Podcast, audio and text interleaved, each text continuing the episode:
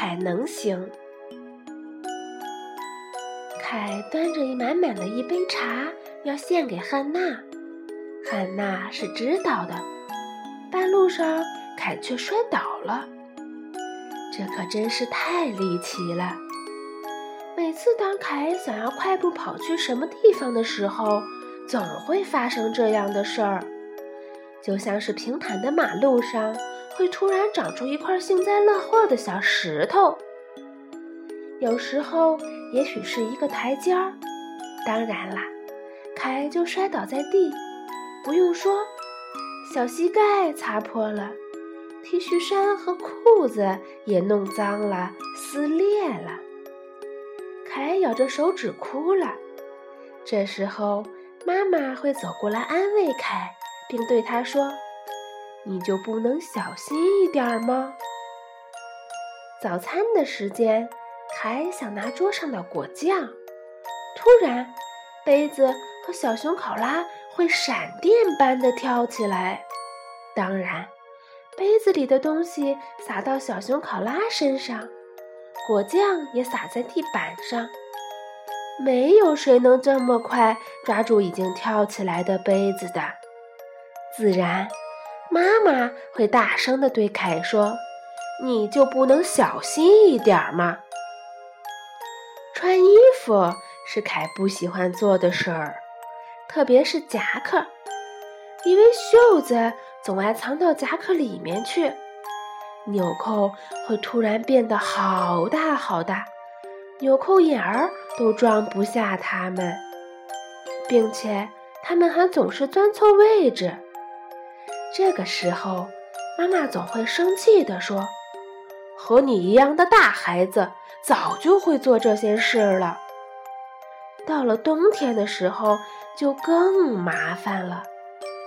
凯要穿内衣、内裤、长筒袜、牛仔裤、防潮的吊带外裤、毛衣哦，还有挡风的厚夹克，当然也少不了围巾、手套、帽子和皮靴啦。不知道什么时候。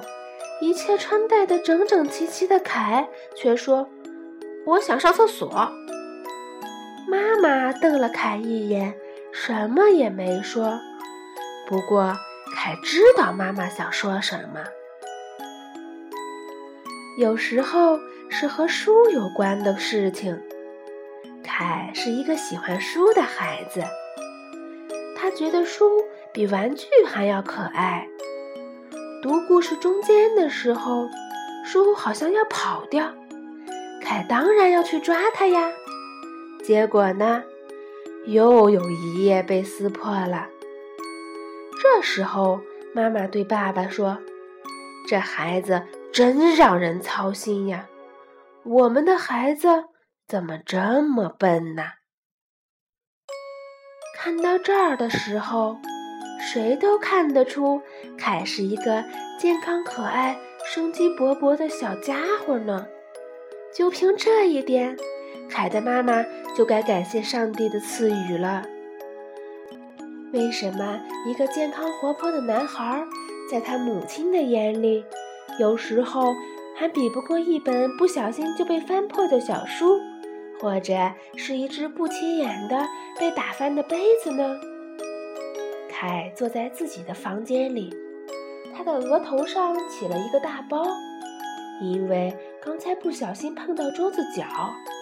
忽然，一只灰色的大猫窜到他的床前，问凯：“你有什么烦恼吗？”“我不知道呀。”凯说，“我太笨了，老是做错事儿。妈妈说我很烦人，而且我的头很疼。”大灰猫很耐心地对凯鼓励道：“我要是你，我就相信凯能行。”在操场上，凯帮助萨拉和格里戈吵架的时候，大灰猫对凯说：“你吵嘴的时候很聪明。”救毛毛虫时，你救毛毛虫很聪明哦。大灰猫说。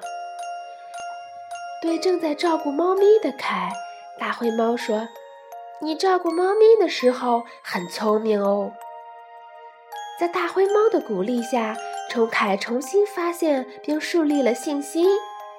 他好奇地做着一切。这天晚上，杯子不跳了，图画书也很安静。是啊，凯拥有他的大灰猫真值得庆幸。大灰猫及时出现在海的身边。用他的赞扬纠正了凯对自己的判断。难道大灰猫真有这么大能耐吗？啊，只是大灰猫看到了孩子眼里的世界。它，它更懂得安抚和鼓励是巨大的推动力。如果大灰猫是爸爸妈妈，会是什么样的呢？